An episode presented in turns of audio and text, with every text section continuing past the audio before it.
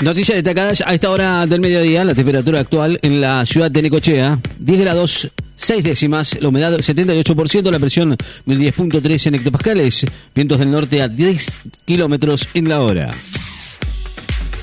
Finaliza el juicio por los atentados en Francia en el 2015 y el miércoles habrá veredictos en juicio de atentados yihadistas que dejaron 130 muertos en noviembre del 2015 en París y Saint-Denis terminó hoy después de casi 10 meses y el veredicto espera para el miércoles por la tarde.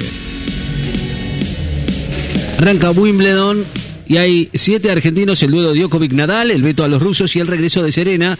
El tradicional torneo de Wimbledon, tercer Grand Slam de la temporada de tenis, se va a iniciar hoy con siete jugadores argentinos y un interés focalizado en el evento del duelo. Novak Djokovic, Rafa Nadal, el regreso de Serena Williams, aunque también inmerso en el debate por la prohibición por la participación de rusos y bielorrusos. Estados Unidos quiere dotar a Ucrania de misiles tierra-aire de mediano y largo alcance. Estados Unidos contempla suministrar a Ucrania un sofisticado sistema de misiles tierra-aire de medio y largo alcance, una iniciativa que se ha convertido en prioridad por el presidente Joe Biden. La lluvia interrumpe la actividad en Wimbledon con un argentino en la cancha. Primer turno que dieron inicio hoy al tradicional torneo de Wimbledon en Londres, tercer Grand Slam del año quedaron interrumpidos por lluvia, entre ellos el que disputa el argentino Tomás Echeverry y el francés Hugo Humbert. Una semana de leves mejoras para los argentinos en el ranking ATP. Seis tenistas argentinos ubicados en el top 100 del ranking mundial de tenis experimentaron hoy mejoras en sus posiciones después de la actualización semanal realizada por la ATP. El G7 tranquiliza a Zelensky con promesas de apoyo a Ucrania y más sanciones a Rusia. Las milicias de Lugansk tomaron el control de los alrededores de la planta química de Azot. Las milicias de la región separatista de Lugansk comunicaron hoy que tomaron el control de los alrededores de la planta química de Azot en la ciudad de Severodonetsk, uno de los últimos bastiones de la resistencia ucraniana en la región oriental del Donbass, mientras el conflicto iniciado el pasado 24 de febrero ocupa también la agenda del G7 en Alemania.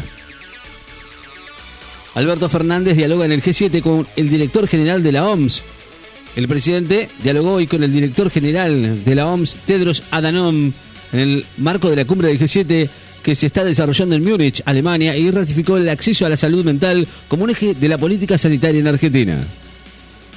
Cecilia Moró advierte que el dictamen de Juntos por el Cambio es la timba del mercado de alquileres. Así lo dijo la vicepresidenta del bloque de Frente de Todos, Cecilia Moró.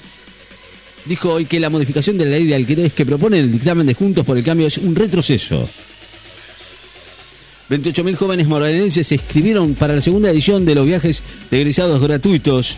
Unos 28.000 jóvenes se inscribieron durante el fin de semana para participar de la segunda edición del programa de viajes de egresados financiados por el gobierno de la provincia de Buenos Aires. Bolsonaro dice que Brasil podría ofrecerle asilo político a Janine Añez. El presidente de Brasil dijo que su país está dispuesto a darle cobijo a la expresidenta de facto boliviana Janine Añez, condenada recientemente a 10 años de cárcel por el golpe de Estado contra el gobierno de Ivo Morales en el 2019. Guterres alertó que nos enfrentamos a una emergencia en los océanos por la contaminación. El secretario general de la ONU aseguró hoy que el mundo atraviesa una emergencia en los océanos que amenaza la naturaleza y la humanidad, al tiempo que se informó que el nivel de contaminación que inunda las aguas equivale al contenido de un camión de basura por minuto, en el marco de la conferencia sobre los océanos de la ONU, que se desarrolla esta semana en Lisboa. El movimiento independiente de jubilados y desocupados que conduce Raúl Castells protesta esta mañana con un corte parcial de tránsito en las inmediaciones del obelisco en reclamo de diversas demandas sociales.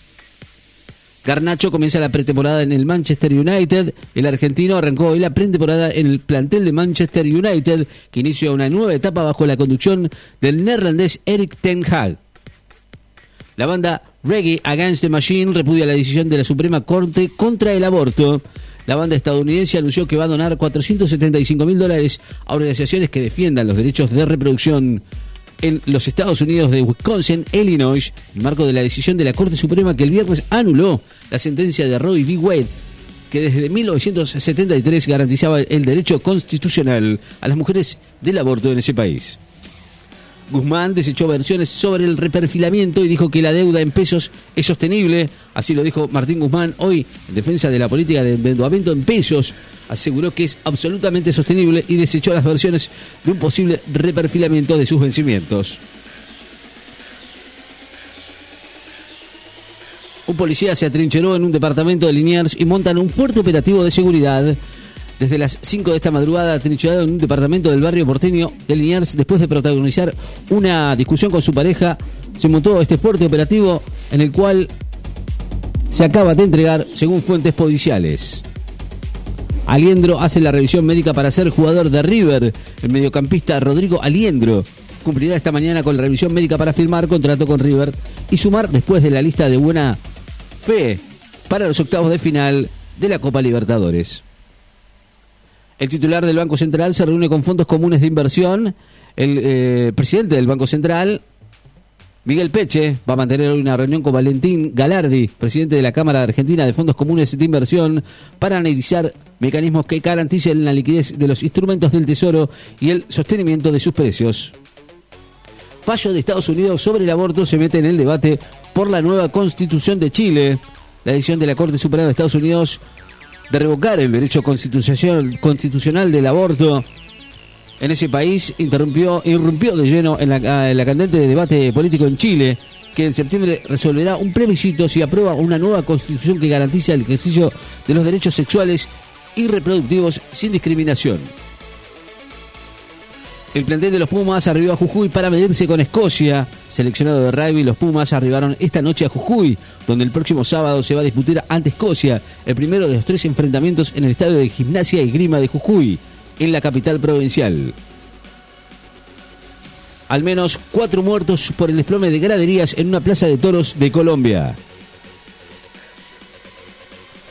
La temperatura actual en la ciudad de Necochea, 10 grados 5 décimas, la humedad del 78%, la presión 10.3 en hectopascales, vientos del norte a 15 kilómetros en la hora. Noticias destacadas en Láser FM. Estás informado.